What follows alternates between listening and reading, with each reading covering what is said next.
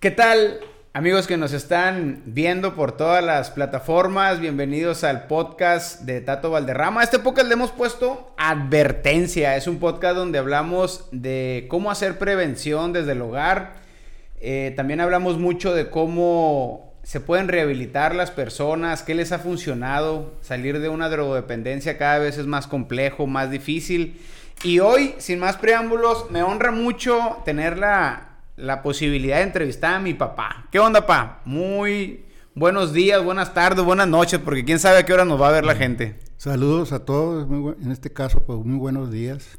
Sí, eh, me tomé la libertad de invitar a mi papá. Mucha gente no, no conoce ahí la historia, pero mi papá, eh, pues es un, cuate que ya lleva que más, más de 40 años en sobriedad, pa. Más de 41 años. Más de 41 años en sobriedad. Entonces, pues yo creo que eres una persona para que nos puede aportar mucho. Nos ven muchas personas, muchas familias que tienen hijos que no encuentran la puerta, nos ven muchos hombres, muchas mujeres de distintas comunidades, de la comunidad de fe, gente de alguna religión. Nos ve gente también eh, aliados del programa de Alcohólicos Anónimos. Bueno, toda la gente que le interesa el tema de la rehabilitación y recuperación, pues es la gente a la cual le podemos aportar un contenido. Entonces, eh, pues yo hice aquí una serie de preguntas, jefe. Eh, me siento muy entusiasmado. Nunca había tenido una plática. Bueno, he platicado mucho con mi papá de estos temas. Una persona que me ha dado muchos muy buenos consejos porque a esto me dedico. Pero hice tal vez aquí un cuestionario para poder sacarle jugo a la experiencia de mi papá y que nos pueda servir a todos. Así que te vamos a exprimir, jefe, en este día. Ánimo. Muy bien. Pues me gustaría mucho comenzar que me dieras, que nos dieras un resumen de cómo fue tu niñez, antes de los cinco años, cómo fue tu historia. Bueno, yo nací, crecí mis primeros años en Ciudad Obregón, en, un callejón, el Callejón República de Chile, entre 6 de abril y la calle 200. Y pues las nociones que tengo de recuerdos, vivíamos eh, eh, el solar ocupaba una tercera parte, daba para el callejón y era la casa, y las dos terceras partes atrás de, nuestra casa estaba el taller de mi papá, un taller de herrería, soldadura, de construcciones metálicas. Ocupaba los dos tercios del solar. Estaba grande, ¿no? Con el año, con los años, eh, pues este instaló un tallerzón y a puro pulmón, mi viejo, y este muy trabajador. Pero pues eh, ahí en esos primeros años una niñez hasta cierto punto feliz, aunque no había pavimento en las calles, no había luz mercurial, eh, una calle ya se miraba un foquito, eh, había broncas de los muchachos y luego, tiramos el manotazo a la tierra porque agarrábamos piedras, piedras había por todos lados. Eh, llovía y se hacían unos canales de, llenos de agua enchocolatada y después venían los clavillos y, y los granos, pero revoloteábamos mucho, ¿no? Era otra época. Esperábamos con ansia las temporadas del trompo, del tacón, del zapato, de, las canicas, o sea, era otro tipo de entretenimiento. ¿Y el ambiente, eh, jefe? ¿Cómo era el ambiente? Pero el ambiente, eh, lo que considero yo que hasta cierto punto le dio dirección a lo que después sería convertirme en un alcohólico fue la, la presión paterna, ¿no? Presión paterna. Porque había dos tipos de filosofías al interior del hogar. Mi madre, doña Amparito en paz descanse, pues este fue de las primeras maestras ahí en Obregón, se me dice que trabajó en la escuela Calleja y se casa y ya no pudo seguir trabajando. Y, ella pues nos inculcaba mucho, ¿no? Yo llegué a, a primero de primaria, ya sabía leer y escribir. Eh, Daba clases de costura a todas las damitas ahí en el callejón, casadas y solteritas. Eh, pues, eh, ve a la iglesia, ve al catecismo. Era una persona, sabía tocar excelentemente guitarra. Y esas guitarras de 12 cuerdas, sevillanas, o se me hace. Eh, y, nos quiso inculcar eso, ¿no? Pero había en contra otra filosofía muy machista, ¿no? Los que quieren estudian guitarras van para Jotos, decía mi papá. Y, Mi abuelo así decía. Y nos, manda, y nos mandaba al taller.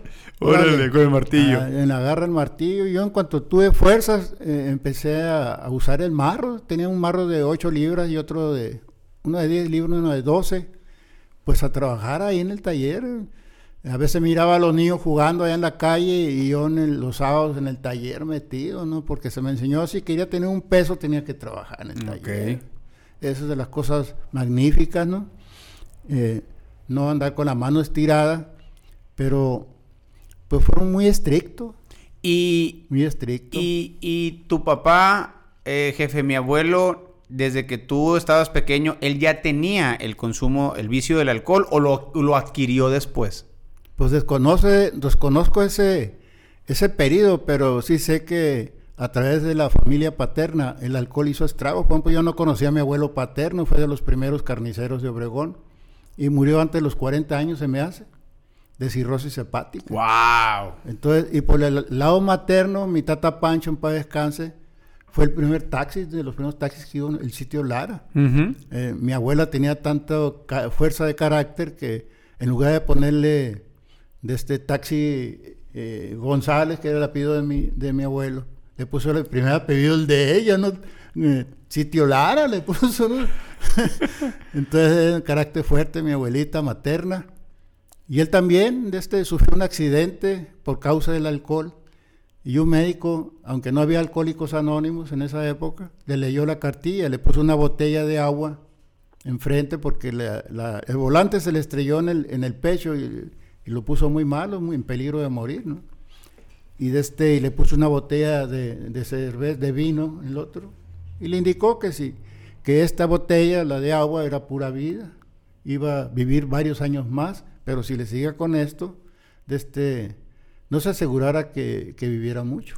Me llama mucho y reaccionó, ¿no? Dejó de beber. Fíjate, me llama mucho la atención el término ese, presión paternal. ¿Tú recibiste esa presión paternal por, por parte de tu fue papá? Fue empeorando, pues fuimos ocho de familia. Y al principio, pues, este, yo siempre que recuerdo a mi mamá con un niño en los brazos, panzona y otro colgada de sus nahuas. y no había, no había más donde darte un, cariño, pues. Y el niño piensa, pues a mí no me quiere, ¿no? Pero ya revisando, es que no, tenía más brazos. Claro. ¿Eh? O sea, no había brazos para ti. No había para... No más el martillo, pues, ¿no? ¿Eh? Entonces, este... Pero sí fue empeorando el alcoholismo de mi padre, mucho empeoró. Fue progresivo. Fue progresivo porque el alcoholismo así es dice la OMS, la Organización Mundial de la Salud, desde el 53 avisa que el alcoholismo no tiene cura. Hasta la fecha, la ciencia médica no he podido encontrar cómo devolver a un, a un alcohólico problemático a hacerlo bebedor social, no se puede. Para la gente que nos está viendo, eh, jefe, ¿cuál es la definición de alcoholismo? De alcoholismo. Pues eh, nosotros usamos lo, que han investigado los profesionales de la medicina. Y para ellos el alcoholismo es, eh, el alcohol, pues es una sustancia que, que de este... Un depresor, ¿no? Pues ellos dicen que es depresor, ¿no? Porque a mí me encantaba, me ponía más alegre, ¿no? Pero... Yo creo que se refieren a, a, las consecuencias después que viene, ¿no? El alcoholismo lo tienen definido como una enfermedad, los médicos. Un médico honesto te dice, yo no te puedo curar, te puedo aliviar físicamente, te devuelvo fuerzas, estado de salud, pero lo que traes en la cabeza, la enfermedad del alcoholismo, no te la puedo curar. Y por eso recomiendan algunos, ve Alcohólicos Anónimos. Sí, al final del día podríamos decir que el alcoholismo pues es una enfermedad mental, una drogodependencia, pues no, solo que... Eh, pues por alguna razón la gente en su mayoría no cataloga al alcohol como una droga o no le llama droga y le llama alcohol y cree que hay una dicotomía entre las drogas y el alcohol, pero al final de cuentas pues es lo mismo, ¿verdad? Es que así es. Hasta 1950 la OMS, que tiene la visión mundial de todos los países que están en la ONU, observó, el septiembre de 45 terminó la Segunda Guerra Mundial y para 1950 el alcohol estaba matando mucha gente, más gente que la Segunda Guerra Mundial. Y eso los puso sobre aviso y duraron tres años estudiando el problema. Para el 53 dictaminaron que el alcoholismo era una enfermedad incurable, progresiva y crónica. Una enfermedad crónica es mortal. Okay. Entonces, le avisó a todo el mundo, pero no todo el mundo se acogió de esas verdades.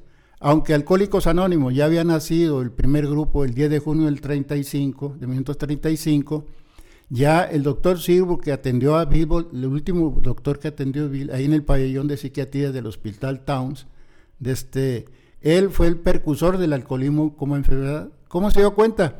En Estados Unidos eh, es muy común la fiebre del heno. Fiebre del heno. Sí, porque en el área rural cuando trillan el o levantan el trigo, la cebada, flotan en el ambiente, gavilla, residuos microscópicos y a mucha gente le causa alergia. Y él observaba que a muchos pobladores de los pueblitos donde vivían al 100 de pura agricultura, algunos eran alérgicos al, heno, la fiebre del heno.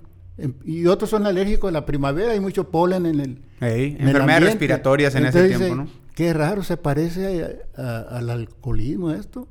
Eh, no todos se enferman de esa alergia, unos sí y otros no. Igual acá en el alcohol, no todos los que beben sufren la alergia del alcoholismo. ¿Y cómo cruzan? ¿Cómo, cómo cruzan? O sea, ¿cómo, eh, ¿cómo relacionaron la fiebre del heno con el alcoholismo? Él lo relacionó. Ah, Él asoció ese, ese problema que tenía años eh, en, el, en el área rural de los Estados Unidos con el problema, porque cuando trató a Bill llevaba más de 200 casos de atender alcohólicos y, y, otros drogadictos. Por eso la Asociación Mundial de la Salud separó el alcohol de las drogas a partir de 1956. Sí, pero discúlpame que no logré comprender. La fiebre del heno, eh, ¿qué tuvo que ver con, lo que me platicas? Es una analogía, pues es un... Eh, él observó en, su capacidad, eh, hombre experimentado, cómo pobladores del área rural sufrían alérgica a, cuando venía el levantamiento. Sí, eso me queda muy claro. Sí, ¿no? pero otros no, hasta dentro de la misma familia. Ok. ¿Por qué le da uno y por qué le da otro? Esto se parece al alcoholismo. Ah, Algunos en la familia toman, ya. o todos toman, pero no todos se vuelven alcohólicos. Ese es todavía un debate científico, ¿no? No se ponen de acuerdo. Eh, todavía dicen que es por herencia genética, que el medio ambiente, que como te crían, es... Pero el hecho es que te afecta en tu forma de, de desarrollarte como persona. Sí, y yo creo que ahorita vamos a tocar ese tema porque es un tema muy interesante y es el gran debate, ¿no? O sea, porque unas personas pueden consumir una droga, cualquier droga, ¿no? La marihuana, unos pueden consumir marihuana y pueden funcionar. Otros pueden hacer una carne asada, echarse una cheve e irse a su casa tranquilos, pero otros no van a poder hacer eso y van a proseguir, proseguir, proseguir hasta tener un consumo problemático. Fíjate, para cerrar ese tema que se me hace muy interesante, en 1849 hubo un sociólogo llamado Magnus Haas, Magnus Hus, y él fue el que bautizó eh, pues al mundo, ¿no? Con el término alcoholismo. Él fue el que el primero que le, que le puso esa etiqueta al alcohol. ¿no? Y ya después de ahí, eh, pues se le llama así, alcoholismo a la adicción al alcohol, si lo queramos ver así, ¿verdad? Interesante, pa. Entonces, eh, el, consumo de mi abuelo, de tu papá, fue progresivamente, y eso eh, ocasionó una presión paternal, me comentas, pero ¿cómo lo traduces en ti una presión paternal en términos prácticos? ¿Cómo fue esa presión? Pues ahora, pues hay términos para todo, ¿verdad? También adelantar la ciencia. E, es una presión psicológica, le llaman, ¿no? De, papá a, niños.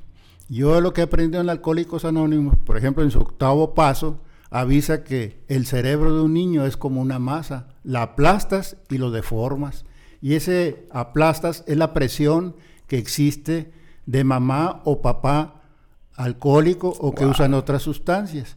Entonces, eh, en realidad, eh, yo crecí pero nunca supe del de, verdadero papá.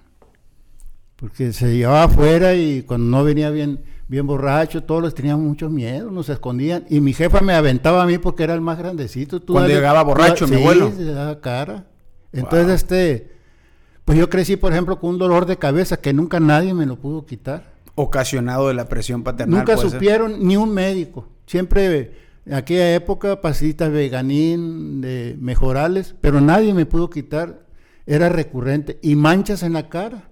A veces eran sobrenombres que no, me ponían, ¿no? El pinto me decían, ¿no? Dicen que a veces las manchas son por el estrés, ¿no? Sí, pues es, es, eso, pues, ¿no? Cuando a mí me mandan becado a la Escuela Nacional de Agricultura, saliendo de secundaria con 15 años, a Chapingo, eh, al, al mes, dos meses se desapareció todo eso. No, voy- no he vuelto a tener manchas, no he vuelto a, a este a tener ese tipo de Dejaste de tener la presión. todo esa, o sea, se reflejó lo que pasaba a, nivel mental, emocional, se reflejaba en el cuerpo, pues. También me mordía, me jalaba mucho de aquí, me arrancaba, me mordía aquí, tenía un choyacón aquí en el, en el nudillo del medio de la mano derecha, porque me la pasaba, me lastimaba a mí mismo. Entonces, Eran todo- los tics nerviosos. que- Todas esas son señales, ¿no? Uh, si vemos a un niño que se anda mordiendo, Sí, jalando. está tronando todo por dentro. ¡Wow! ¡Qué tremendo! Yo como maestro de primaria a veces eh, pues recorría la- las filas y le ponía la mano en el hombro a un niño y se temblaba. Ese niño tiene un papá alcohólico, un papá golpeador. Eh, Entonces, pues este soy un milagro. Eh, Oye, jefe, qué casi interesante. todo, ¿no? Qué interesante lo que platicas. Y tu primer, eh, tu primer contacto con el alcohol, el primer beso, ¿cómo fue? Pues fue cuando yo salgo de la secundaria Campoy, tenía ya 15 años y me mandan a, a- a México, vivo como un mes en Coyacán, en una asistencia, y antes de que empezara la última semana de agosto, yo creo, ya me fui a Chapingo. Pues ya iba desde Dazo, ¿no? ¿Para qué más que la verdad? Ujú. Y entramos y, y yo hasta ese momento no sabía que era alcohólico. Ok. El alcohólico no sabe hasta que empieza a consumir. La ciencia médica nos tiene bien observados, bien estudiados. Tiene una clasificación. Está el, el, el bebedor social, el bebedor fuerte y el bebedor problema. Yo pertenezco al bebedor problema. Yo no conozco esas etapas, yo no las viví. Pero algunas personas empiezan... Porque el alcohol te ayuda a socializar, es el lubricante social, pues, es la droga ¿El alcohólico quién es, apa? Es una persona que inmediatamente empieza a abusar del alcohol. No lo usa, lo abusa de él. Entonces, Es de inmediato. es casi inmediato, es una reacción. O sea, yo le digo a mi cerebro chaza, chafa, le encantó el, el efecto y sobres, ¿no? Me fui sobre él. Y fui allá en la Ciudad de México. Allá me puse mi primer borrachera en forma. Eh, Pues me acercó más a, a buscar a, a- a los muchachos de Obregón o de Hermosillo, lo que sea, porque estaba solo. Podríamos decir, apa, que el alcohol, o sea, que una persona, eh, o sea, a ver si, si logro interpretar esta, esta cuestión. Podríamos decir que el alcohólico a lo mejor ya nació alcohólico, pero se puede activar cuando contacta con el alcohol. Pues muchos opinan que la predisposición a ser un drogadicto, entre ellos alcohol o marihuana, ya, ya venimos algunos, es una opinión, pues. Yo he Por leído eso varios- no se ponen de acuerdo. Sí, yo, yo he leído, eh, algunos no saben, yo acabo de terminar un máster en prevención y tratamiento de conductas adictivas en la Universidad de Valencia, España, y varios documentos hablan sobre eso. Incluso le dan una posición al- a la predisposición genética del alcoholismo de un 34 a 50%, y en otro documento, porque hay varios, hasta el 70%. Pero mucha gente, apa, en, en una, en un taller de, de padres me decían, pues entonces, ¿para qué le voy a decir a mi hijo si, si de todas maneras lo va a hacer? No, no, no, no, no. El consumo, para que una persona consuma, pues hay factores de riesgo que provocan el consumo. Pero aquí cuando hablamos del alcoholismo, del problema, es cuando ya el, el químico ya entró en el organismo y ahí se detona todo el problema, Sí, pues, ¿no? Parece ser que a la- al cerebro o a las células les encanta. Yo escuché uno en, en Aguascalientes en un congreso de alcohólicos anónimos a un médico que tiene años muy querido ahí en Aguascalientes, cubano. Dice, si usted le pone una molécula de glucosa, que es el alimento predilecto de la neurona, se alimenta la energía, y le pone una molécula de alcohol, ah, no saben ustedes cuál va a escoger. se va sobre el alcohol, aunque necesita alimentarse la neurona, escoge la molécula de alcohol. Es algo, a lo mejor es genético, o no se sabe. Eh, Siguen investigando. El hecho es que padezco de una enfermedad que se llama alcoholismo. ¿Qué señales pueden tener las personas que nos están viendo para saber que son alcohólicas? ¿Qué señales? Bueno, desde, la principal señal para mí e- es el cambio de personalidad. La persona cuando empieza a beber y es un verdadero alcohólico, parece que sale un cassette de la cabeza y entra otro cassette totalmente desconocido. Cambia tu persona. Mi madre me decía, mijito, tú sin beber es una chulada. me decía. Eso me dicen también las mamás, ¿no? pero, pero ya borracho, parece que traes el diablo adentro.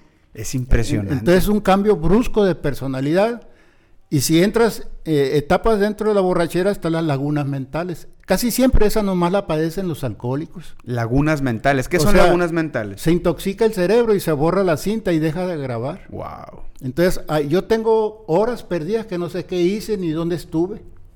Algunos, ya por la experiencia, que están en el cerezo o están en comandancias, que están detenidos, no saben lo que hicieron. Si mataste, si violaste, si chocaste, no sabes. Uf. ¿Por qué? Porque andas en laguna mental, pero sigues funcionando. ¿Me entiendes? Sigues manejando, sigues peleándote, sigues bebiendo, sigues bailando, pero no registras. Estás en blanco. Y ese es Estás un- como robot viviendo por automático Ese es un nomás. síntoma in- inequívoco de que la persona tiene problemas de alcoholismo. La Comisión Nacional de Población registra que en México hay mil embarazos en adolescentes todos los días. Según los países de la OSD, México acapara el vergonzoso primer lugar. Me llama la atención, bueno, no me llama la atención, más bien fue comprobar a lo que yo creía y que el equipo de, de la fundación creía. Ellos ponen al alcohol como uno de los principales factores de riesgo para el embarazo juvenil. En parte se puede ver a eso que dices tú, ¿no? Las lagunas Sí, mentales, pues. la gente se desconcientiza, pues. Sí, y aparte se desinhibe, ¿no? Se desinhibe. ¿Sabe otra persona ahí que ya no, hay la- ya no están las trabas o reglas sociales para el comportamiento o urbanidad, sino que es como que se liberan y sale otro yo eh, que ha estado reprimido ahí, yo creo, ¿no? Qué interesante. Es clásico en, en los, en lo que somos enfermos de alcoholismo y otras cositas, otras sustancias, trae algo, trae un, un- un- algo reprimido desde niño. Pu- pueden ser resentimientos, ¿no? Porque si un niño tú lo la- lastimas, lo castigas y no alcanza a comprender por qué lo estás haciendo, se le va a formar, el, vienen las raíces del resentimiento. Que cuando ya están grandes explota eso y no saben ni por qué, ¿no? Sí, a algunas partes de la ciencia le llaman trastorno de estrés postraumático. Pues, eh, Es un término elegante, muy- ¿no? Muy bonito nombre. Es un Pero- término Pero elegante. frieguita nos Sí, sí, sí, es un término elegante. Al final del día son esos pequeños descuidos eh, paternales familiares Sí. que le ocasionan eh, un resentimiento o un problema. Y eso también lo puede ocasionar, apa, no necesariamente a lo mejor algo familiar, un accidente. Algo que, que detonó, que perturbó, que trastornó, que impactó Sí, su área sí. emocional fuerte y que no se trató en su momento. Y con el paso del tiempo, dicen eh, los especialistas que eso produce un dolor, eh, un trauma, un dolor, y que la droga es una anestesia para, para curar Ayuda. ese dolor, ¿no? Ayuda a olvidar, pero es recurrente, va a seguir apareciendo. Exactamente. Entonces, este, eh, para la ciencia médica, pues el veedor social, él tiene una cualidad que tiene el veedor social para cuando él quiere. Se toma la cantidad que él quiere. Hasta Tiene- se ataranta un poco, pero no tira el ancla ni se queda ahí, como tú comprenderás. Entonces, entonces este, el veedor fuerte también tiene esa cualidad de parar, pero tiene que ser un acontecimiento fuerte, como lo estás mencionando. Ok. Ya sea que la mujer le saque en una caja de zapatos sus pertenencias, vete de aquí, no te aguanto. Un de- accidente, una amenaza una que lo van a correr o y algo. Lo hace reaccionar Ok. y puede dejar de beber, aunque ya tiene comportamientos de una persona problemática. Ya hace tubo tubo, porque antes no había tubo tubo, ¿no? Claro. Pero ya los he visto yo borrachos haciendo tubo tubo. Casi todo o el- bailan el- arriba de la mesa. Casi todo el apartado del que hablo aquí en el libro eh, del tema del alcoholismo y la clasificación de los bebedores, pues lo saqué de ahí, ¿no? Del, pues el mejor programa que hay para dejar el alcohol, que son eh, Alcohólicos Anónimos. Eh, y se habla mucho sobre eso. Entonces, apá, ¿qué fue, cuál fue la peor experiencia que tú recuerdas de que te haya ocasionado el consumo de alcohol? O sea, ¿qué fue alguna experiencia que nos puedas compartir? eh, algún joven que esté viendo esto o alguna persona que está consumiendo. Yo conozco muchos, ¿no? Que sí tienen un problema con la vida, pero dicen, no, no, no, o sea, todo bien, no va a pasar nada, ¿no? En tu caso, alguna experiencia que dices tú, o sea, eh, fue algo que me marcó. ¿no? Bueno, sí, de este, desde que apareció el alcohol en mi vida, como te dije, estaba quinceañero allá en México, allá empecé a beber, pues perdí la beca. Órale. Yo a veces en son de broma digo que reprobé hasta, hasta recreo. me- Allá con cuatro materias ya perdías eh, totalmente tu oportunidad. Así que duró un año allá. Yo a los tres meses de estar tomando a- en México, ya estaba bebiendo alcohol de caña con soda. Alcohol de caña con soda, ¿cómo es eso? Pues alcohol, alcohol, le dicen alcohol de caña, ¿no? O sea, el más puro, pues. Sí, más, Muy y, puro. y comprar soda porque era muy noche y había que, a un kilómetro está Texcoco de Chapingo, y Chapingo está a 29 kilómetros de la Ciudad de México y sigues avanzando y lo Texcoco. Pues fueron y no hallaron más que todas las vineterías estaban cerradas y no sé dónde sacaron un garrafón de, alcohol y nomás compraron una soda. Entonces hubo reacciones. ¿Cómo? Y estábamos tomando cóctel margarita, que es muy suave. No, no, no, no, no. Entonces, este, pues eh, eh, el alcohol me hizo tocar fondo e ir perdiendo oportunidades, derrota tras derrota. Y, este, ya cuando regresé acá a Sonora, pues ya mi padre estaban divorciados, estaban separados. Ok. Sí. Mi madre y mis siete hermanos estaban aquí en Hermosillo. Y mi padre allá en Jecopaco, un lado de Obregón, 45 kilómetros de Obregón. Y yo pues me fui para allá. Duré cuatro o cinco años trabajando en el taller. ¿Con tu papá, con mi abuelo? Sí, con mi abuelo. Y ahí se creció más mi alcoholismo, ¿no? Eh, de este... ¿Tomaban juntos? Casi no, nunca, porque a mí no me gustaba, a mi papá también se le gustaba muy feo la cadena y de este era muy agresivo. Y cuando tomaba. Cuando tomaba. Órale.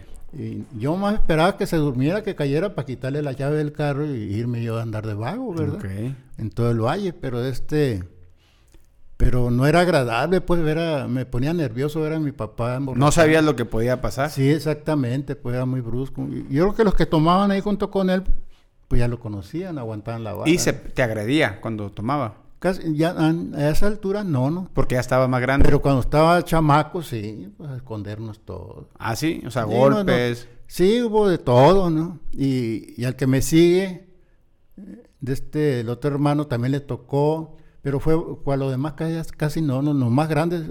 Dicen que los padres enseñan en el primer, en los primer, en el primer hijo a ser padre, ¿no? Entonces casi, pues me volvió loco, casi como quien dice, ¿no? Entonces eh, me convertí en un, alcohólico problema. El, el, alcohólico problema no tiene vuelta de hoja, ya nunca más podrá... Puede soñar eh, o tener la ilusión de que va a beber de manera controlada algún día, pero nunca lo va a lograr. Es un sueño inalcanzable eh, el peor problema eh, ya está montado en un carro que no tiene reversa. Un día escuché en una terapia de alcohólicos anónimos en un grupo a un cuate que decía, pa, ese es un lujo que yo no me puedo permitir. Es un privilegio que yo no puedo darme, dijo, ¿no? Tal vez muchos podrán, yo no puedo darme ese privilegio, dijo, ¿no? Es lo que tú estás diciendo. Entonces, alguien podrá pensar, bueno, entonces, ¿qué estás haciendo en Alcohólicos Anónimos? Detener este problema. No tiene cura, lo único que hacemos es detenerlo. Y, en el, y en el esfuerzo de detenerlo, vas aprendiendo principios que te ayudan a pues a establecer una nueva conexión contigo mismo y con la comunidad. Los principios para frenar un consumo de alguna droga, alguna adicción, algún patrón de comportamiento problemático, se, es un trabajo de adentro hacia afuera. Pues yo, yo por mi, por mi caso, fue necesario tocar fondo, nosotros le llamamos al fondo de sufrimiento, lo que más puedas soportar. ¿no? Porque el alcoholismo y la droga causan muchísimo sufrimiento a la persona que lo consume y las personas sobre todo, es la incongruencia, ¿no? Afecta a lo que más quieres en la vida. eso es cierto. Y es a la que más hace sufrir. Entonces, este, el que no ha llegado a su fondo de sufrimiento rara vez puede ni siquiera albergar la idea tal vez de parar en seco. Entonces yo toqué mi fondo de sufrimiento. Unos pueden haber ofendido a mamá y ese fue su fondo, y haber bebido un mes o diez años. Cada quien tiene un fondo diferente. Exactamente. Eso es interesante. ¿Por qué? Porque tenemos diferentes valores, fuimos criados diferentes y desde somos distintas personas, pero tomamos lo mismo y el organismo es el mismo y nos afecta. ¿Cuál es tu interpretación de fondo? Entonces, como que eh, vas escalando en sufrimiento, se va haciendo más, más, eh, más, más penoso, más vergonzoso, más grande, más incongruente con lo que tú pensabas o soñabas que algún día ibas algo intolerable. Sí, algo intolerable. que ya no puedes tolerar. Y entras en depresión. Para mí la depresión me invadía una profunda tristeza, ¿no? Y yo hoy la catalogo como un vacío espiritual interno, que ni una borrachera, la más fregona del mundo, me lo va a llenar nunca. Eso ya lo comprendí después que dejé de beber, ¿no? ¿Por qué en el programa de los 12 pasos eh, se empieza casi casi eh, con, un, con la fe por delante? Pues no se empieza exactamente con la fe. Con la negación, con aceptar. ¿Y el, eh, segundo paso? El primer paso es derrotarte ante el alcohol y que tu vida es ingobernable, o sea, no tiene... no tiene gobierno. Pues, ¿no? Ajá, y el segundo. Ya, ya eres incapaz de gobernarte a ti mismo. Y el segundo es que tomes la decisión de llegar a pensar que un poder superior a, fe, ti pues, mismo ¿no? te puede devolver el sano Un juicio. acto de fe. Sí. ¿Por qué lo consideras tan importante? ¿Por qué está en el primer, o sea, en el segundo paso? O sea, es, es Porque- sumamente importante. El juicio está enfermo, pues. Ok. El la forma de enjuiciar conductas, actitudes, ideales y todo está enfermo, está torcido ya. O sea, todo se, es como un espagueti, se hizo bola, pues, ¿no? Traes Entonces, una- un eres- desastre en la cabeza. pues. Te vuelves contreras contra todo, pues un rebelde, ya no, ya no aceptas. Entonces, eh, tu juicio, la forma de, de juzgar tu realidad está enferma, está torcida. Y por eso te, te alientan a que busques un poder más grande que ti, un poder superior. Llámalo como quieras. Sitúalo donde quieras. Pero necesitas un poder más grande que tú, porque tu propio poder ya no te sirve. Eso es. Tu propio poder no te ha Ya, funcionado. ya ¿no? este, el alcohol o las drogas ya te lo te, te los derrumbaron, pues, ¿no? Necesitas ayuda. Es interesantísimo ese concepto que das. Eh, mucha gente cree que, o no sé si tú así lo consideras, que esto es un tema de voluntad. O sea, mucha gente dice, se tiene que tener los tanates o tiene que tener esto. Eh, pero yo he visto muchas personas, apá. Yo duré, pues, ocho años sirviendo en centros de rehabilitación y yo veía mucha gente que sí tenía la voluntad. O sea, yo vi gente tirado de rodillas diciendo, ¿tú crees que yo quiero estar así? O sea, a mí me partía el corazón ver a, los brothers ahí tirados diciendo, oye, mi hijo está allá, mi familia está allá, estoy aquí, o sea, no es la primera que estoy, realmente quiero, pero no, no puedo, o sea, me gana la ansiedad, me gana esto, o sea, voluntad es tener fuerza de querer hacer algo. Yo veía la voluntad, lo que Sí. no veía era el carácter suficiente, o llámalo como quieras, para lograr mantenerse. Pues entonces cuando yo oigo el término de que es que es un tema de voluntad, híjola, qué complejo es eso, porque hay gente que tiene la voluntad y no lo logra. Pues, ¿cómo, cómo interpretas eso? No, y se van al panteón o al, man- o al manicomio y nunca lo van a lograr. Es que hay una debilidad, pues. Hay una debilidad eh, de este, que el alcohol o las drogas te acarrean, desconocida al principio para, para tu persona, no la conocías. Nací con ella, la heredé o la adquirí en el barrio, etcétera, pero esto es una debilidad. Soy débil, no tengo fuerza, no tengo capacidad, no tengo herramientas para, para defenderme de la, del, pues de lo, del, del alcoholismo, ¿no? de sus consecuencias. Entonces, yo tendré fuerza de voluntad para todas otras cosas, y sabiduría y conocimientos, Órale. y me hacen sobresalir en la sociedad. Pero esa debilidad eh, ante el alcohol, me de- a tarde que temprano, lo que tardé en construir 10 años, en un día lo voto. Un O día sea, eso, eso, todo. eso, fíjate, muy interesante porque pues sí es cierto, puedes tener fuerza de voluntad para muchas cosas, Sí. pero a lo mejor en esa área necesitas ayuda, necesitas hacer algo que no has hecho anteriormente porque eres no tienes la suficiente fuerza de voluntad. Entonces, en el esa área. primer paso, porque no, no es lo mismo aceptarse como alcohólico. Yo de 22 años llegué por primera vez en 1976 y me aceptaba como alcohólico, pero nunca me derroté ante el alcohol. Ok. Ah, ¿Cómo va a vencer el alcohol? Y eso nomás duré ocho meses y cuatro años más de alcoholismo que fueron tremendos. Entonces, El primer paso es reventar el ego. el ego desinflarlo. y y- y el der- la derrota es por una pizca de mo- un momento en tu vida. Eh, su- saboreaste lo que es la humildad. La humildad, pues la, la esencia de la humildad es la buena voluntad. La de eso está hecha la humildad. Y si no hay buena voluntad, no está bas- la buena voluntad no está basada en la fuerza de voluntad. Es buena voluntad, es humildad nada más. Es lo contrario, pues. A nosotros no nos funciona la fuerza de voluntad. Yo puedo agarrarme a trancazo a base de fuerza de voluntad con cuatro o cinco. Pero si fuese humilde, de- reconociera que que no puedes. pero como el ego, la soberbia, el orgullo, que es lo mismo la vanidad o el que dirán, me impulsa, me aloca, pues no.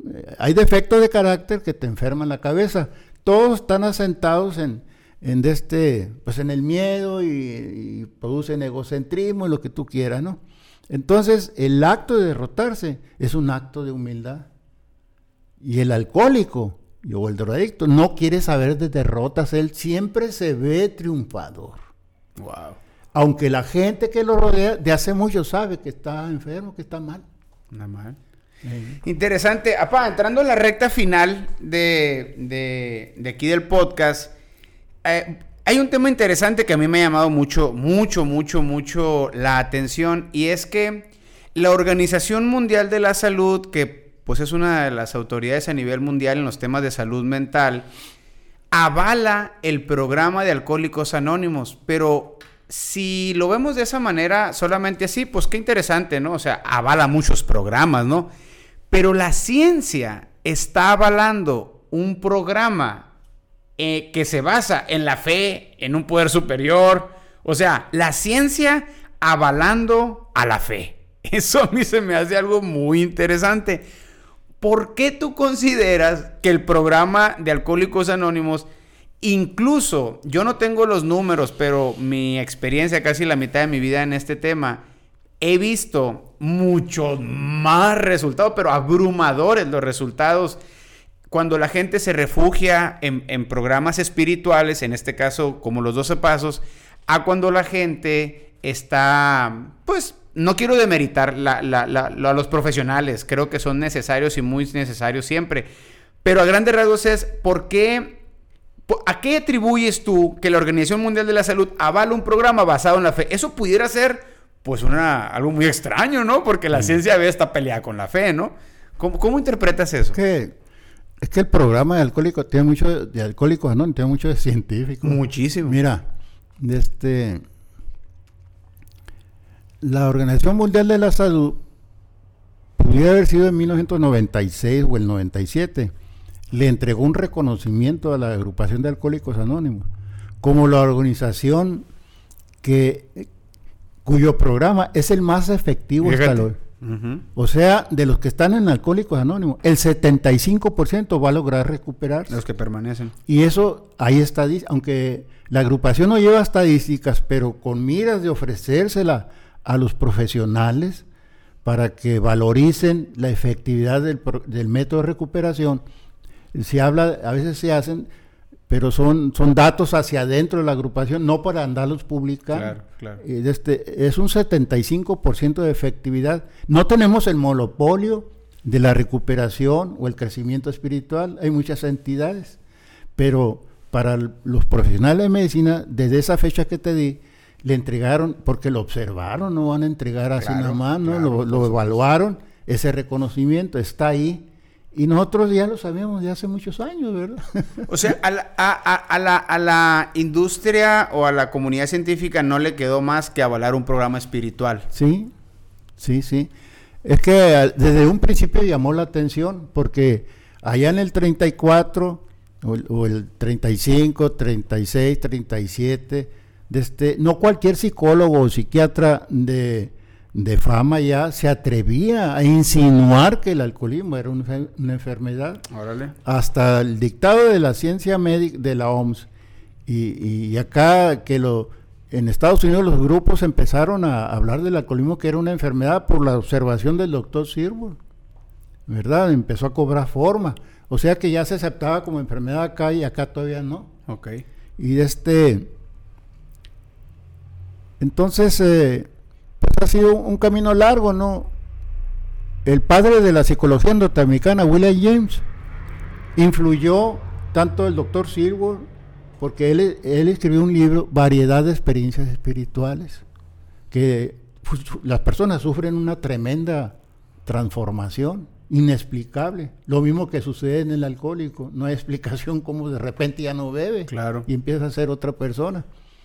Y la experiencia del borracho, del ex borracho que está dejando de beber y la experiencia de los grupos antecesores alcohólicos anónimos, los grupos Oxford, vinieron a conjugarse para formar un método de recuperación que llamamos los 12 pasos y son efectivos. Claro. ¿Qué, qué, entiendes? La gente se confunde cuando se habla el término espiritual. Es un programa espiritual o es un método espiritual. Y la gente lo confunde con una religión. ¿Tú qué interpretas cuando se le llama un programa o un método espiritual? Yo llegué con esa confusión y con prejuicios, ¿no? Porque yo no quería saber nada de religiones. Además me consideraba ateo, ahora lo que veo de mí mismo en aquella época era un ateo chafa, ¿no? hay ateos que Eh, traen sustento. Sí, traen toda una, una formalidad, pues, un buen argumento y todo. Entonces, este, pero en Alcohólicos Anónimos, aunque quise conservar mi situación, tuve que derrotarme. Eh, o sea que yo tardé ocho años, porque hoy podía creer en Dios, pero mañana me enojaba con Él. O sea, no aceptaba la voluntad de Dios. ¿no? Entonces, este, yo hasta que cumplí ocho años, tomé la decisión de, poner en práctica el tercer paso de Alcohólicos con puntos y comas. Porque dice, decidimos poner nuestra vida y nuestra voluntad al cuidado de Dios. Ahí ya, es, ya está clarificado, ya no hay poder superior de Dios, ¿verdad? Decidimos poner nuestra vida y nuestra voluntad al cuidado de Dios tal y como cada quien lo conciba. Claro. Entonces... Tomé eh, esa decisión porque deshojaba la margarita, ¿no? Un día, si me iba bien, pues sí, Dios es muy bonito. Y si iba mal, óyeme, ¿qué pasó? Al menos dejé de, discutir con las personas, ya empezaba a discutir con el cielo, ¿no? Claro. en fin, pero es un proceso de maduración de alguien que no quiere creer, pues. Claro. La obstinación eh, te cierra las puertas de la mente. Pues. Yo pienso que somos seres espirituales, no carnales, y eh, bueno, yo hace tiempo investigué un poco y, veía que la droga cambia la conciencia de las personas y la conciencia no está en la área emocional ni corporal, sino en la área espiritual. Y es por eso que los programas que tienen, que trabajan la fe, que trabajan algo más grande a la esencia del ser humano, pues tienden a tener mayor eh, positivismo o más efectividad. Puesto que la droga hace eso, o sea, es un, para mi punto personal de vista, es un plan bien maquiavélico, ¿no? Muy, tiene mucho de espiritual en cómo quien diseñó una droga para alterar, altera todo, ¿no? Si toca la vida de la persona, la tocó en todo su esplendor, ¿no? Y también soy de los que creo que cuando uno pone sus, su vida a, las manos de, de su creador, pues bueno, eh, empezamos a tener muchos cambios que a veces no podemos comprender, ¿no? En tu caso, Pa, eh, para finalizar, que creo que ha sido un, tema muy, muy padre, te agradezco mucho, he hecho muchas eh, anotaciones y yo creo que la gente que vea este contenido se va a llevar algo muy bueno. En tu, en, en, en, en la parte final, Pa, dos preguntas. La primera es, te las voy a hacer y me las contestas. La primera es, ¿qué fue lo más difícil de tu recuperación? Es decir, en todo tu proceso, que tienes más de 40 años, ¿qué ha sido lo más difícil? O sea, la lucha más difícil para mantenerte en victoria, número uno. Y número dos, ¿qué mensaje le darías a aquellas personas que no se han decidido eh, iniciar un cambio en sus vidas? Bueno, quisiera, quisiera retomar la anterior pregunta. Para mí la espiritualidad es la chispa de la vida. Ok. Correcto. Entonces, donde está la espiritualidad es alguien que está queriendo vivir. Y, la mejor manifestación en ese sentido es que te, ya te empiezas a preocupar por el otro que está sufriendo. Exactamente. O sea, sales de tu ego, irrumpes en él y le entregas tiempo, esfuerzo, tu inteligencia y unos pocos de centavos para apoyar a otro que ya sabes lo que está viviendo porque tú pasaste por ese proceso. Frutos del espíritu. ¿Eh? Entonces, las personas que empiezan ya a servirle a los demás, es donde se desarrolla la espiritualidad. Así es, totalmente de acuerdo. No quiero ofender a nadie, pero yo no la desarrollé hincándome en ninguna parte, ni rezando, ni nada de eso. Eso es lo que yo encontré de novedad en Alcohólicos Anónimos. Desperté a mi propio Dios, a mi propio poder superior, y, y el programa te lleva a eso, ¿no? A pasarle el mensaje. Es como el segundo mandamiento, ¿no? Ama a tu prójimo. Exactamente. a salvo por él, pues. Ama al próximo, ¿no? Entonces, este, por ahí va la bolita, ¿no? Y ya retomando tus preguntas, ¿cuál es la primera? Sí, la pregunta es, ¿qué fue lo que así, eh, específicamente, ¿qué, con qué batallaste más? más grandes. Sí, o sea, estás en tu proceso de recuperación, ¿qué te ha costado más? Pues al principio fue, ahorita todo es mieles y yo estoy recibiendo las mieles de Alcohólicos Anónimos. Es una promesa que te hacen cuando llegue. Los mejores años de tu vida están por llegar. Ok. Entonces, pero lo que a mí me, me detuvo, hubiera tenido un crecimiento más rápido, fue, ahorita te mencionaba, la obstinación. La obstinación este impide la entrada de Dios a tu vida. Eres un rebelde, pues. Ah, el estar en contra. En contra, ¿no? Obstinado, terco, aferrado. Eh, la pues, ¿me terquedad, entiendes? sí, una persona obstinada es una persona que defiende una idea con todas las fuerzas y todas sus capacidades y generalmente, dicen los expertos, está equivocada. Wow. Entonces, este, eh, ese, ese aferramiento eh, de, de- de pensar, eh, son prejuicios. sea, Yo romper eso yo fue lo pensé más que duro. me querían sembrar la idea de un Dios y, y yo quería ser yo. eso es lo que me corrió de la primera vez de Alcohólicos Anónimos. Porque cuando a mí me regalaron en mi segundo, allá en el 76, en la tercera semana de marzo del 1976, había tres grupos nada más en, en Hermosillo. Me regalaron mi libro de Alcohólicos Anónimos, el texto primordial de todos. De este, lo abrí al azar y es el cuarto capítulo, nosotros los agnósticos. Y al golpe de vista vi la palabra Dios escrita en letra mayúscula y más renegrida que la demás. Y agarré el libro y lo tiré a la basura. No más porque estaba. No, porque vi porque estaba subrayado. Para que veas cómo venía yo ya mal de todo eso. Pero el último inventario me avisó que era un resentimiento, vine enojado con Dios por todo lo que había vivido. Culpabas a Dios del problema familiar. Lo mío, Tu papá, mis hermanos y toda la desintegración que hubo en la casa. Entonces, yo busqué un culpable. Entonces, este. Y así fue, ¿no? Eh, esa fue una de mis mi guerra más fuerte conmigo mismo. Pues me tardé tanto, ahora me admiro ver, y siempre me ha admirado ver que van llegando. Pues casi todos los borrachos creen en Dios, aunque sea de los dientes para afuera, ¿no? Pero todos hablan de Dios. Yo era un borracho que me distinguía porque decía, a ver, demuestra, y hacía toda una borrachera sabrosa, ¿no? Porque ¿quién me va a demostrar? Eh, eran los argumentos del agnóstico, ¿no? El agnóstico cree que, que el ser humano no tiene la capacidad de comprender a un Dios. Y, este, es para ver, ver para creer como Santo Tomás. La diferencia del agnóstico al ateo. El ateo, él dice que Dios no existe. No existe. Y punto. Y se prepara para eso, ¿no? Y el agnóstico, pues eh, dice que el ser humano no puede entender la presencia de un Dios, no tiene cómo explicarla, pero está esperando que se le aparezca Dios, el agnóstico, como el, como el alcohólico en recuperación, ¿no? Quiere que venga Dios como a Bill W y le, le ilumine el cuarto y le diga, ya, mijito, ya está listo. Olvídate, ¿no? Te acerca a Alcohólicos Anónimos. Los caminos de Dios son variados, ¿no?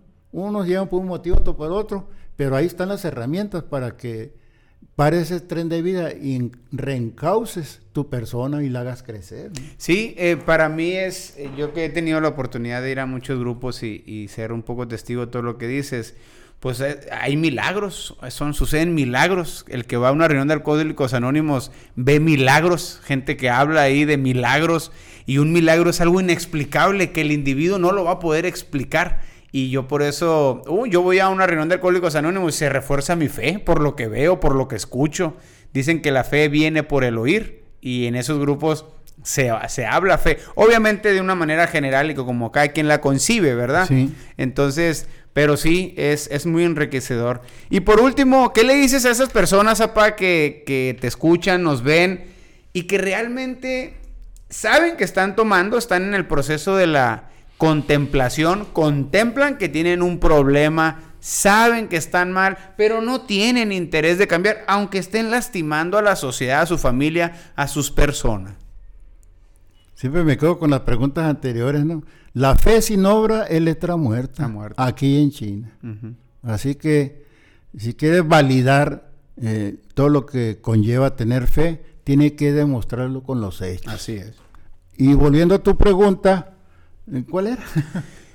Hay, hay, en el proceso de, de las adicciones, por lo menos hay cinco etapas, ¿no? La precontemplación es cuando la gente está en negación, no, no, ni sabe que tiene un problema, los tienes que convencer, ¿no? Sí. La contemplación es cuando la persona contempla que tiene un problema, sí, sí, claro, pero no quiero cambiar, pues así estoy bien, pues, ¿no? de ahí sigue la preparación, es la gente que quiere hacer algo, pero no sabe qué hacer. De ahí sigue la acción, es el que ya está accionando, está yendo con el psicólogo, al grupo, a una iglesia, está haciendo algo por su recuperación. Y la quinto es el mantenimiento, que es prevenir las recaídas, ¿no? Entonces, yo le que yo te- la pregunta que yo te hago es a los que están en contemplación, atiendo muchos de eso. ¿Contemplan que tienen un problema? Sí. hago esto, bebo, fumo, esnifo, me inyecto. Eh, sí, o sea, sí estoy consciente de que afecto a la sociedad, a mi familia, a mí. Pero no tengo ni, ninguna ganas, ningún deseo de cambiar, pues, ¿no? ¿Qué le puedes decir a esa gente que no, ha pues, iniciado? Es que está enamorado de su droga de impacto, no su droga que le gusta. Está enamorado. ¿Eh? Y salir del enamoramiento No, que a mí, pues, de que empecé, sí, yo cuando empecé a beber eh, en México, la caguama me costaba un peso de día y uno veinte de noche. Y, cuando fui a convivir con unos de Obregón, unos paisanos ahí en, el edificio Nuevo León, que con el terremoto del 85 se cayó, pero vivían puros Obregón ahí. Y, como me consideraron parte de la palomía, me enseñaron, eh, mira, este cajón de un ropero lo abrió, había drogas de todo tipo. Y yo reaccioné, me abracé a la, a, la caguama como si fuera de miedo, pues, ¿no? O sea, eh, pero cada quien escoge su caminito. Claro. Pero en el fondo hay una debilidad eh, que no se conoce hasta que ya estás dentro, pues.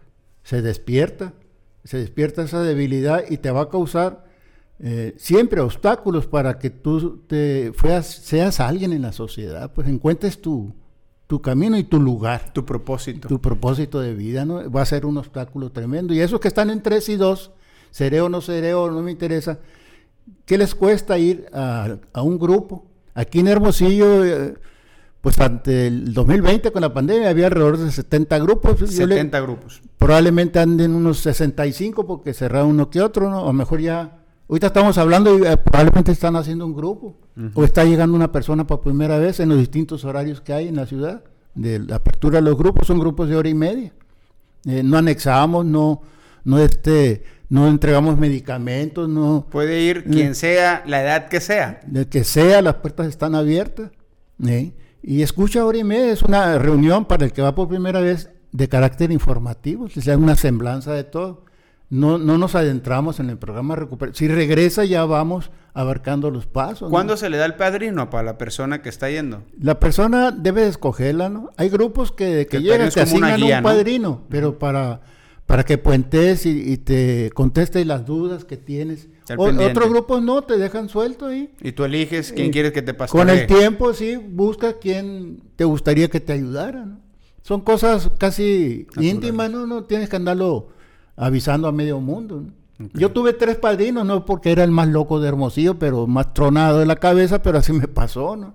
Un padrino en la recuperación, después empecé a servir y tuve dificultades y este le pedí a un compañero que fuera mi padrino en los servicios y al tercero, al más viejón, de este, él nunca supo por qué le pedí. Antes de cumplir un año, yo de este, le pedí para que me enseñara a creer en Dios. En estos 42 años, más o menos, ¿de cuántas personas has sido padrino, papá? No, pues no llevo el conteo, pues sí de mucha gente. ¿Una aproximación? No, pues. no sabes. Es que ahora cualquiera te dice padrino. No, pero que me hayan acercado a pedirme apoyo. Eh, podríamos decir, en, 41 años, esto me está sucediendo desde que llegué a Alcohólicos Anónimos, ¿no? Aunque yo no tenía capacidad de padrinamiento, pero se los llevaba a mi padrino. Ah, ok. Cuando yo no tenía capacidad de respuesta o podía desviar el asunto, ¿sabes qué? Mejor te voy a llevar con el que sabe. Qué interesante. Perfecto, pues cierro con, esto. Eh, se me vino a la mente ahorita el libro de El hombre en busca de sentido de Víctor Frank el psiquiatra que sobrevivió a los campos de concentración de los nazis. Y él es un, libro magnífico y él dice que lo que él observó en las personas que, que sobrevivían a esa hambruna, los golpes, los tenían trabajando descalzos, menos 20 grados en Audish en Alemania, en Polonia, quién sabe en dónde andaban allá todos esos campos de concentración. Dice que la característica que, que él vio no eran los más fuertes, ni los más grandes, ni los más chaparros, sino aquellos que tenían un objetivo, o aquellos que tenían una razón para vivir, o aquellos que tenían una ilusión por qué luchar. Aquellos, dice, que podíamos ver que decían, es que alguien me va a esperar cuando acabe la guerra es que mm, posiblemente voy a ver a mi hijo cuando salga de aquí o voy a lograr. Dice que a él lo que más le, le, ayudaba mucho, más allá porque él sabía que se separó su familia, su esposa la mandaron a otro campo, se enteró que la habían cocinado en, en las cámaras de gas y también embarazada a su esposa, sus papás también, pero él tenía un manuscrito y él tenía el sueño de publicar su obra cuando saliera de los campos de concentración. Entonces, yo creo que es muy importante todo ese tipo de cosas y en, y en los grupos eh, muchas veces se encuentra eso, ¿no? La razón por qué pelear, pelear por uno mismo, pelear por la familia. O sea, es un despertar espiritual, ¿no? Que te da, te da todo eso, ¿no? Sí, retomas todos tus sueños. Algunos son infantiles, porque cuando yo estaba terminando la primaria en sexto año, me acuerdo que mi padre se me acercó, me estaba estrenando por primera vez un traje que me hizo mi mamá y me palmeó la espalda. Ese es mi hijo, ¿qué va a ser cuando sea grande? Y arquitecto, le dije yo, ¿no? Porque tiene un tío famoso que era y que construyó los cines Cinema 70 en toda la costa del Pacífico. Entonces hay, hay sueños que se pueden retomar. Ya sin, sin el alcohol en tu vida, aplicándote se puede hacer lo que el método de recuperación, eh, llevando a la práctica las tradiciones de alcohólicos y sirviendo a los demás, pues como parece que te está volviendo más inteligente, ¿verdad? Pero eh, está resurgiendo lo que estabas dormido. Te humanizas. Sí, eh, el, alcohol es como una capa de piedra que no te deja ver más allá de tus narices y, y, a los inteligentes los vuelve idiotas. Así es. Discúlpeme, pero es la verdad. Con esa, con esa frase nos vamos, ¿no? A los inteligentes los vuelve idiotas el alcohol. Muy buena. Pues muchas gracias a toda la gente que nos está viendo, nos escuchó.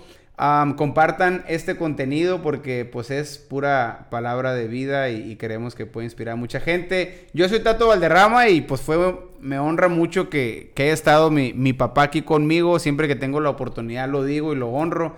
Eh, yo no tuve un papá alcohólico en la casa gracias al sacrificio que hizo mi jefe.